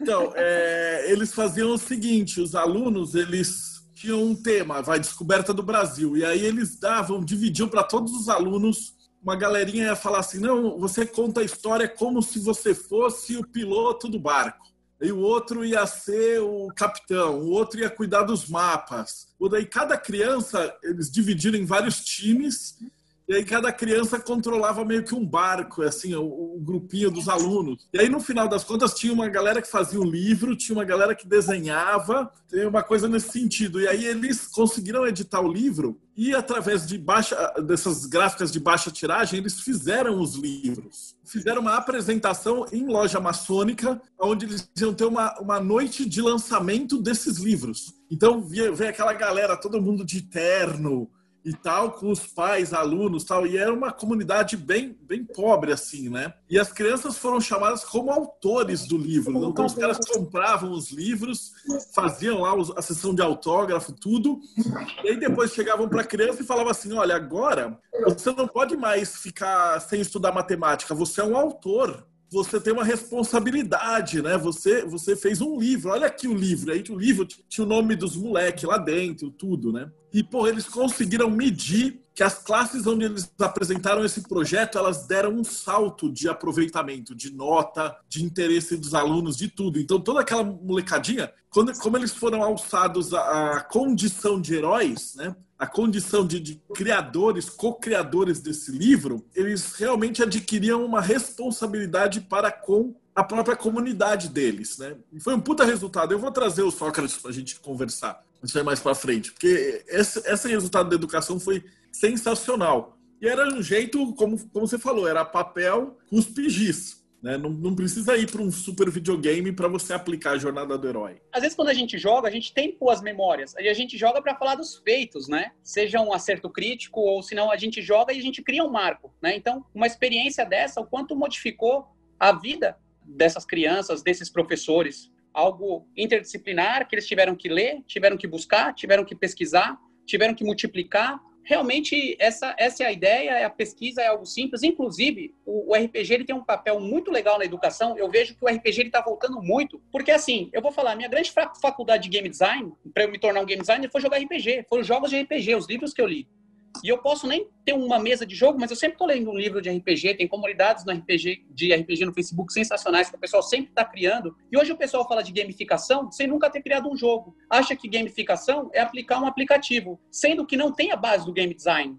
Porque eu falo, gamificação é um subproduto é a lógica do game design. Se você nunca foi um game designer, como é que você vai tentar aplicar? Eu faço gamificações com meus alunos com estrelinhas na tela e eu crio a ambiência do jogo. Né? Eu dou aula de, de, de, gamificação na FAAP, Belas Artes, né? E aí o que, que acontece? Casa do Saber, todos esses locais, mas a questão de você saber criar um jogo. Quem viveu o jogo, e para você saber criar um jogo, você tem que ter jogado. E eu vejo muito mais os jogos como experiências narrativas, cada vez mais. Agora, né, o, esse aplicativo Roll20, Roll20, né? Que a galera tá jogando, e iniciativas de jogos à distância. O, o storytelling e o storytelling interativo é uma coisa sensacional não só para o jogar, mas para o se autoconhecer, para você simular. Não coloquei na pilha e olha que faltou livro. Recentemente eu li um livro que eu, que eu me vi, chamava Economia dos Desajustados. E aí, num trechinho, fala lá: ah, mas o RPG é sensacional, porque os caras que jogam RPG são mais argumentativos, sabem conversar, lidam com a timidez e, e tudo mais. Eu trabalhei com umas psicólogas na USP que elas faziam as crianças jogarem, essas crianças que sofreram abuso, trauma, e, e pelos resultados elas colocavam dentro do jogo a situação, tipo, ah, o orc veio na vila, tal, tal. E aí a criança, pelo que ela conseguia trabalhar com o personagem dela, ela conseguia entender, a psicóloga olhava a reação da criança e conseguia uma, uma assim, penetrar na mente da criança muito mais fácil. Às vezes uma coisa, um trauma, um preconceito, uma coisa que a criança não fala naturalmente, enquanto ela está distraída ali lá no, no, seu joguinho, ela se abre. Tem uma pergunta muito massa aqui, ó. Opa. A Daniela, ela colocou assim: ó, muitas vezes os alunos já têm acesso a essas ferramentas. Então os professores têm que procurar saber o que o aluno está jogando ou assistindo, né? Ela dá aula em introdução à economia. E muitos conceitos os alunos relacionam com conteúdos que eles conhecem, como jogos, seriados e desenhos, né? Então você tem que procurar sempre estar tá atrás do que, que interessa mais para os alunos. É, o Rodrigo colocou, né? O grande problema é que tem muitos professores que têm orgulho de não terem domínio em informática, sendo principalmente as professoras dos primeiros anos do fundamental. Tem outros que têm certeza que jogo é bobagem. É só professor novo vem com essas ideias. Então, o que, que acontece? É, de fato, existe sim uma resistência. E uma coisa que eu vejo muito é que os alunos, você não pode ser arrogante do conhecimento. O professor ele é um mediador do conhecimento. A memória, ela deixou de existir. Antigamente, quando a gente fazia a prova, a gente tinha que decorar muita coisa. Aí, hoje em dia, você tem todo o conhecimento na palma da mão. O professor, ele deixa de ser o grande, sabe o Em Nome da Rosa, né? Do Humberto Eco, deixa de ser o grande proprietário, você não é mais proprietário do conhecimento, você é um mediador. E óbvio que um aluno que nasceu nesse mundo, ele vai ter uma fluência digital ele vai saber lidar com esses com essas máquinas, com essas interfaces, com essas bitcoins muito mais, porque faz parte da geração que ele teve. Então, o que que acontece? Do mesmo jeito que eu sou um professor, mas talvez uma das primeiras lembranças que eu tenho na vida é meu pai entrando na sala com um Dactari que era a versão pirata do Atari. Quem não, não conheceu, não teve idade. Era, era um Atari, tipo um, um Dynavision, um, alguma coisa assim, brasileiro. E aí eu falo, pai, o que, que é isso? Aí meu pai fala, isso é o futuro. Então, eu tive uma, uma base para em relação ao jogo, a, na minha memória e tudo mais. Só que, mesmo eu tendo um doutorado em Minecraft, os alunos sabem, de trás para frente, de frente para trás, como eu crio fogos de artifício, como cria redstone, e eu falo de boca cheia. Eu não sei mas eu aprendo com os meus alunos. Olha que legal, a gente troca a informação. Eu mostro para ele, eu dou espaço a uma autonomia, um protagonismo e não uma arrogância. Quando a criança ela trabalha, ela está jogando, ela tem o acesso, ela conhece. E quando ela tem o, o, o acesso, ela está hiper exposta. Só que não é a mesma metodologia de casa. Óbvio, você vai falar na escola, muitos professores não conhecem. Então, olha só o que está acontecendo. Está acontecendo uma mudança, sobretudo, cultural. E aí, com essa mudança cultural, permite com que hajam certas transformações. E aí o jogo ele pode fazer parte da nossa realidade, seja ela qual for. Então o jogo ele vira um instrumento. Você consegue fazer esses links, jogos de guerra com Guerra Fria. E aí o aprendizado é uma experiência afetiva. A Lucimara comentou que ela sempre pesquisa sobre as narrativas, porque na área dela de inglês, a meninada traz cada expressão interessante, e aí ele vai vendo. Ô, Lucimara, na minha época o pessoal aprendia inglês para jogar Dungeons and Dragons, que os livros de RPG era tudo importado, e a galera precisava do dicionário do lado para. Porque o problema maior de você ensinar inglês para alguém é o cara não ver utilidade naquilo. Então, tem muita galera, às vezes, com hermetismo, o cara tem que, ah, não, eu quero, quero ver o livro tal. e aí o cara tem que aprender o inglês para conseguir entender essas coisas. Então, quando o aluno vê utilidade naquela ferramenta, ele vai se interessar. Se não vira decoreba, realmente é muito chato mesmo de dar aula. Mais uma do Rodrigo aqui. Educação pública, mais específica em Minas Gerais, está parada no meio do século XX. E os alunos já estão no século 21. Tem três anos que ele está tentando colocar os professores para usar o Google Classroom e não conseguiu ainda. Por isso que eu estou achando.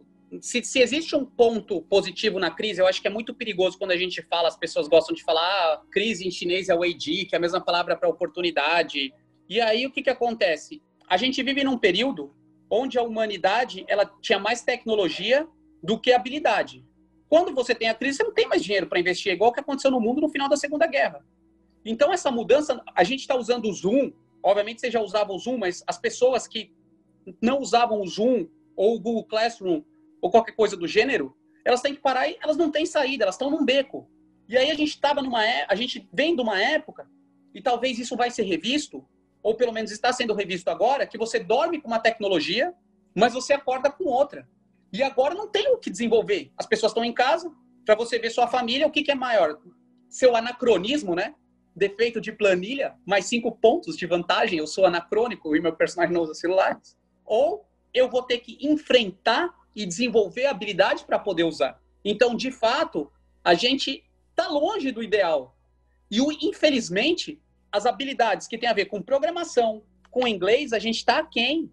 Então, a, dos pensamentos distópicos, a gente pode ser controlado por. Quantas pessoas hoje já não são controladas por máquinas, por não ter esses conhecimentos? A gente tem um Brasil aqui, alguns quilômetros, que é o eixo Berrini, Faria Lima, Paulista, mas a gente tem outros eixos que ainda as pessoas, esses dias numa cidade interior, tá vendo as pessoas indo, ouvindo notícia com rádio de pilha e falando que prefere ver televisão ainda em preto e branco. Então, conseguir equalizar, não ter esses gaps, conseguir democratizar e popularizar esses de desenvolvimentos. E assim, Rodrigo, se você tem isso, você está brigando, você é o cara aí. Você é a pessoa que vai fazer a transformação. É, é uma batalha dura, árdua, mas com certeza é, é o que eu estava falando. As pessoas estão reclamando, ah, o governo, as ajudas. Não vai ter ela. E, e a gente está no terceiro mundo. É na gambiarra que as coisas vão acontecer. Em outros países que você visitou, que eram também pobres e tal, como é que o pessoal costuma ter essa abordagem? É a mesma daqui? Na verdade, tem muitos, muitos heróis, assim. Então, por exemplo, é, tem pessoas que vão, que desenvolvem, que vão atrás. Eu fiquei impressionado. Eu, Salvador, é um país, talvez seja um dos, da, dos lugares mais violentos do mundo, com uma taxa muito grande de mortes por conta da, do tráfico, do que aconteceu com os anos 80. Mas tem professores que buscam extrair o que tem, então dão aula pelo Facebook, dão aula por WhatsApp, dão aula por onde que elas puderem, puderem fazer. E em compensação também eu já fui em escolas dos Estados Unidos que não tinham computador, que não tinham nada. Eu aqui no Brasil, muitas escolas da Europa, dos Estados Unidos, elas vêm, elas têm países que eu não, não vou dizer quais, mas eu que tive que fazer o parecer para utilizar o Minecraft para o Ministério da Educação, porque se o Ministério não aprovasse, o professor usasse, ele seria criminoso, ele estava sendo ilegal fazendo. Então você vê assim países como Índia, Vietnã, Vietnã assim é um dos países que está seguindo a rota da Coreia do Sul, de Singapura, o Vietnã investe a mesma coisa que a Alemanha investe em educação por ano. Então, assim, são países que entenderam essa relação de controlar as habilidades, a busca pelo, pelo ranking do PISA. Então, não existe um país assim que seja o, o top. Você tem algumas iniciativas assim na Finlândia, tudo, mas não é também tudo tudo bonito. A, a diferença é que esses países encontraram um modelo próprio, os modelos que nasceram deles mas eu vejo assim que a, que a educação, o modo que a gente faz, inclusive usando jogos em sala de aula, ou, ou, a cultura pop, hoje é chique, né? A parte nerd. Mas é bem que uma guerrilha. Então você conseguir travar a atenção, conseguir dar um exemplo baseado naquilo que você está trabalhando, que você está vendo, né? E, e, tecnologia, por mais recurso que você tenha, a tecnologia às vezes te deixa na mão. É a esquiva da tecnologia que a gente tem nesses países, ou aqui mesmo, você, você entende como uma negação da jornada? Quem teve essa pergunta? do Everton. Everton. Cara, obrigado. Essa pergunta foi sensacional. Pode ser, pode ser, porque o que acontece é o seguinte: é, a tecnologia ela é um meio, ela não vai ser o fim. Então, ela é um jeito que ela pode potencializar. Vamos falar da jornada do herói nessa relação do autoconhecimento e tudo mais. Tudo é uma metáfora. Eu gosto muito de estudar os super-heróis e você falou isso com certeza, né? Então, aprofundando a jornada do herói com o que a gente vive, com os heróis. Então, aqui, o assunto dos heróis sério e como isso vem para nossa vida, vindo para o Krishnamurti. Então, assim, ó, para a gente falar de quadrinhos. Desaplanar, uma tese de doutorado que virou quadrinho, muito boa. É, mas vou falar, vou responder a pergunta. Os heróis e a filosofia, o Deodébio já falou no blog, na Watchmen, a filosofia. Esse livro é muito massa. Vingadores da Filosofia. Esse aqui é maravilhoso. A Galeria da Fama dos Cientistas Malucos. É como se fosse a jornada do vilão. E cientistas reais. Aí ele faz todo um, um, um padrão de, de cientistas como o Sidney Gottlieb, que foi um cientista de venenos. Enfim, super-heróis e a filosofia, onde tudo começou. A identidade secreta dos super-heróis. A Cruzada Mascarada, Batman e o Nascimento da Cultura Nerd. Super Deuses. Grant Morrison, que é um super ocultista. O Christopher Nolan fala que são os acólitos do Alan Moore, que tem o Neil Gaiman, que inclusive o pai dele foi um dos fundadores da Cientologia, o Alex Ross, enfim. Mas olha só, isso que é legal, esse, esse raciocínio que o Everton trouxe foi sensacional, porque são metáforas. E a gente não serve para ser usado pelas metáforas, a gente tem que usar elas. Talvez quando as metáforas nos usem, seja uma negação do que a gente tem, ou do que a gente é, ou qualquer coisa do gênero. E aí, então, eu tenho alguns passos. Eu tenho o meu lugar comum, eu tenho os aliados e eu tenho os antagonistas. Todo mundo está fazendo a sua jornada do herói. Isso é interessante você conseguir entender que a pessoa, para realizar a jornada dela, talvez ela tenha que lidar diferente com a tecnologia. Mas essa metáfora e essa apropriação que você fez foi algo soberbo. Do mesmo modo que eu dei uma vez uma, uma palestra sobre a cultura nerd do Dia dos Pais numa, numa grande empresa, numa consultoria internacional. E aí eu coloquei a relação do pai e o filho na jornada heróica. Porque eu tenho meu pai e o meu pai, e do mesmo modo que ele vai ser não o herói, ele vai ser alguém que vai estar convivendo. Então, se é uma jornada, os caminhos se cruzam. E foi o que eu falei para as pessoas naquela palestra. Talvez os seus filhos ainda te vejam como heróis, mas depois eles não vão ver mais. E isso faz parte. Porque, por exemplo, vamos supor que quantas vezes vocês veem um pai que tem ciúmes de um filho, de, porque tem ciúmes do tio porque o filho tem mais afinidade com o tio do que o pai. Aí o pai, em vez de gostar disso e alimentar essa relação, ele fica com ciúmes e se opõe a isso. Ou seja, a ele não foi dado a chance de ser guru, de ser mestre. Ele deixa de ser aliado e vira inimigo.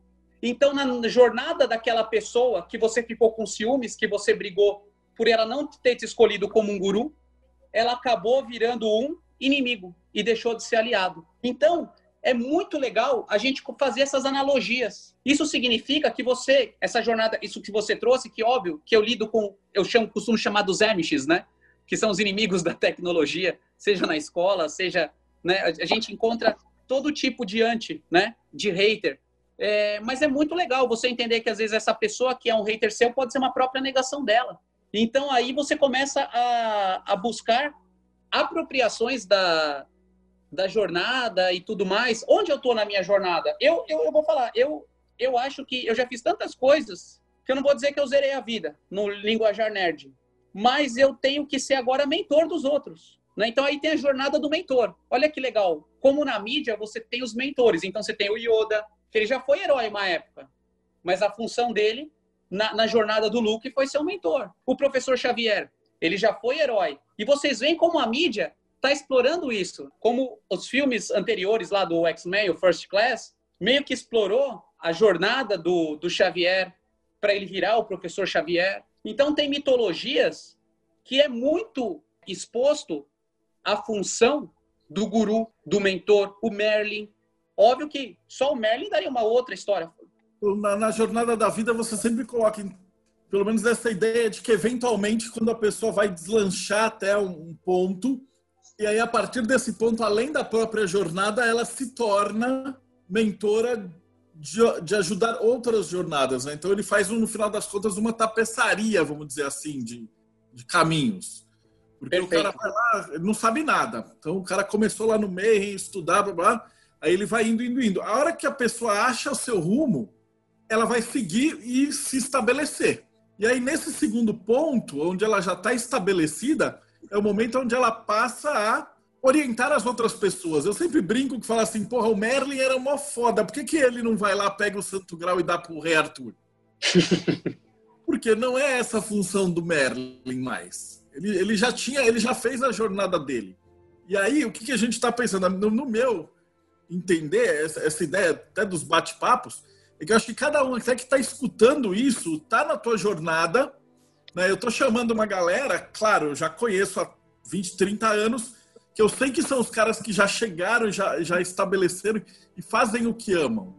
Mas justamente para vocês poderem dar essas dicas para a galera que está tentando se encontrar. Eu acho que na jornada do herói, uma das piores fases mais difíceis é você descobrir quem é que você é. Da descoberta, né? Então, a Tupi estava lá perdido na vida e tal até você se encontrar nessa junção de todas essas esses componentes até que aparentemente são tão diferentes uns dos outros, e aí eles se reúnem e aí finalmente o universo encaixa. E aí o quebra-cabeça completa. E aí você vê que a tua vida vai para um outro patamar. E nesse ponto você se torna agora mentor para ajudar na, na, nas outras pessoas. Isso tem muito a ver com o que o próprio Krishnamurti fez, né? Ele Não, com certeza. Ele falou, agora cada um é guru de si mesmo e dos outros também, né? Em vez do Osho que pegou e falou, não, é, o Osho é tipo o imperador lá do, do Star Wars. Ele fala, vocês têm que ficar só em mim. E, e essa contraparte da parte da, do lado positivo da força é que fala assim, cara, todo mundo é professor, todo mundo tem um pouquinho para ensinar para os outros. Olha que legal. É, isso seria o tema para uma outra conversa, mas eu sou obrigado a entrar nela. Se a gente pegar algumas linhas indianas, você só pode ler o livro comentado pelo mestre.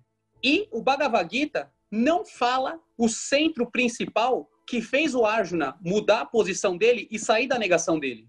Porque o Bhagavad Gita é basicamente o quê? O Arjuna não querendo enfrentar os parentes deles, dele, os Kuros. Então, por exemplo, você lê, e vou, e vou falar aqui porque já li diversas versões da Gaudiya Vaishnava Madhva Sampradaya, lá dos Hare Krishna, com os comentários de Prabhupada ou de outros gurus que sejam, e é tudo voltado para a instituição. Como você vai contribuir para a instituição? Inclusive, a, a, a, frase lá, a principal, lute por lutar, independente de vencer ou perder, porque assim você não incorrerá em atividade pecaminosa, é vem, esquece sua vida, vem aqui trabalhar e vai vender livro ou qualquer coisa do gênero. Mas não é dado o ponto principal que mostra como que o, que o Arjuna se rebela. Porque o Arjuna ele passa por um enfrentamento de sair da negação quando ele vê o filho dele sendo morto. Ele não lutava, o filho dele foi lá e lutou. E foi lá e quebrou todo mundo. Sacrificou a vida. Aí, a hora que ele vê o filho dele sendo morto e vê que os outros não estão agindo com ética, ele sai, ele enfrenta. Então, você, pode ver. Eu, eu, eu gosto assim, os Bhagavad Gitas que eu gosto, é os que têm toda essa relação. E não só quando eles atingem um centro. Porque quando alguém interpreta, esse alguém, ele pode estar buscando a sua, a sua emancipação ou o seu condicionamento. Então, sempre você vai ter algum, algum ponto dessa transmutação, dessa briga, desse enfrentamento. A Daniela coloca assim, é muito legal essa associação da jornada do herói entre mestre e o herói, que onde o herói ensina o mestre também, o mestre ensina o herói, né? Você não pode ter lá o mestre como tipo, ah, eu sou o pilar, porque aí o cara trava, o cara para de aprender, ele se torna um cristal. Porra, se o mestre não continuar ensinando e passando, ele não consegue evoluir. Né? A gente no hermetismo a gente fala que o cara fica em reset. Só que para você cruzar o abismo, você vai precisar passar o que você aprendeu para outras pessoas. E cada um, cada vez que você falar, por exemplo, você levou, você leva mais ou menos a mesma a mesma instrução, a mesma palestra para crianças de vários lugares do mundo. Cada um desses caras ele vai pegar a tua palestra e ele vai é, filtrar com os filtros daquela cultura, daquela daquela situação geográfica, daquela riqueza, etc. A gente estava conversando antes de começar o bate-papo daquela relação do Islã com o hindu. Que tinha cada, os caras fazem coisas que são muito parecidas, coisas que são muito separadas. Então, quando você passa um conhecimento para duas crianças dessas duas culturas, elas vão reinterpretar isso. E aí a jornada do herói ela vai se alimentando. Eu acho que ela vira uma tapeçaria dos heróis. Ao invés de uma jornada única, a jornada seria um fio, né, por esse caminho. Uh, o Rodrigo está pedindo uma recomendação de um Bhagavad Gita.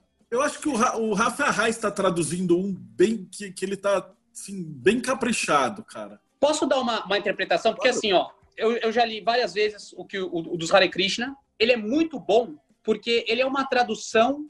É, ele tem o sânscrito, ele tem contextualizações ali. As traduções deles, eu acho que é bacana pela parte do sânscrito. Tem um do Bad Gifts que tem algo que, que ele já faz uma visão mais ecumênica. Eu gosto bastante desse, se não me engano, chama Rios da Sabedoria. Que existem duas ordens beneditinas que se instalaram na Índia e fundem o, o sadhana hindu, né, a disciplina hindu, com a, a visão católica, com a visão cristã. Então, eles são monges beneditinos, só que com a disciplina hindu. Esse é o que eu mais gosto. Mas assim, na minha jornada, o que eu falo para você? Leia um Bhagavad Gita sem comentário, que não seja comentado por ninguém. Óbvio, eu li vários comentados e, e leio e, enfim, mas eu acredito que o, o, Gandhi fazia muito isso, né? Que ele falava que ele abria numa página e, e lia a, a sloka, né? Que é o verso em sânscrito. Mas assim, eu acredito que é, a maturidade do pensamento no momento que você não precisa mais da, da, muleta do mestre, óbvio que professores são bons, óbvio que um conhecimento, você precisa do, do, do mestre, para às vezes, para ele decodificar, mas ele vai decodificar o conhecimento na visão dele. Então é aquilo que eu falo para os meus alunos ou para as pessoas que me escutam. Você me ouviu? Faça o que você quiser com o conhecimento. Ah, mas eu posso fazer isso? Eu não sei. É você que vai fazer. O, o ideal do Bhagavad Gita, você tem o Veda Base na internet, que tem vários livros, né? É, mas leiam só as estrofes, se interpretem. Busque a sua interpretação. Tupizão, a gente está chegando no final. Ah. o negócio passa muito rápido, mas, cara, eu queria te agradecer demais. O Everton comenta que isso é muito além do ritmo, né, de buscar essa neutralização. A recomendação do Bhagavad Gita. E queria, tipo, uh, se você tem alguma última consideração para a gente encerrar. Eu quero agradecer o convite. Um cara que nem o Deodébio, que sempre foi, foi meu ídolo e estar tá aqui falando, com certeza aquela criança que, que eu fui sentiria orgulho de estar tá aqui. Quantas porradas o Débio já me deu. Tem uma das fotos dele com, a, com as lanças, que o carequinha lá sou eu. E assim, quero agradecer. Eu acho que a gente está num espaço muito fértil. E, e, no meio dessa, dessa fertilidade, o que, que acontece? É, foi ótimo, foi ótimo a gente poder trocar ideia, conversar, agradecer, leiam, Pode me adicionar nas redes sociais, Francisco Tupi, em qualquer uma delas. Quem quiser aprofundar qualquer coisa, qualquer ideia, vou ter o, vou ter o maior prazer de poder trocar e compartilhar e tudo mais. Então, cara, Tupi, te agradeço de coração e vou desligando aqui. Até o próximo bate-papo.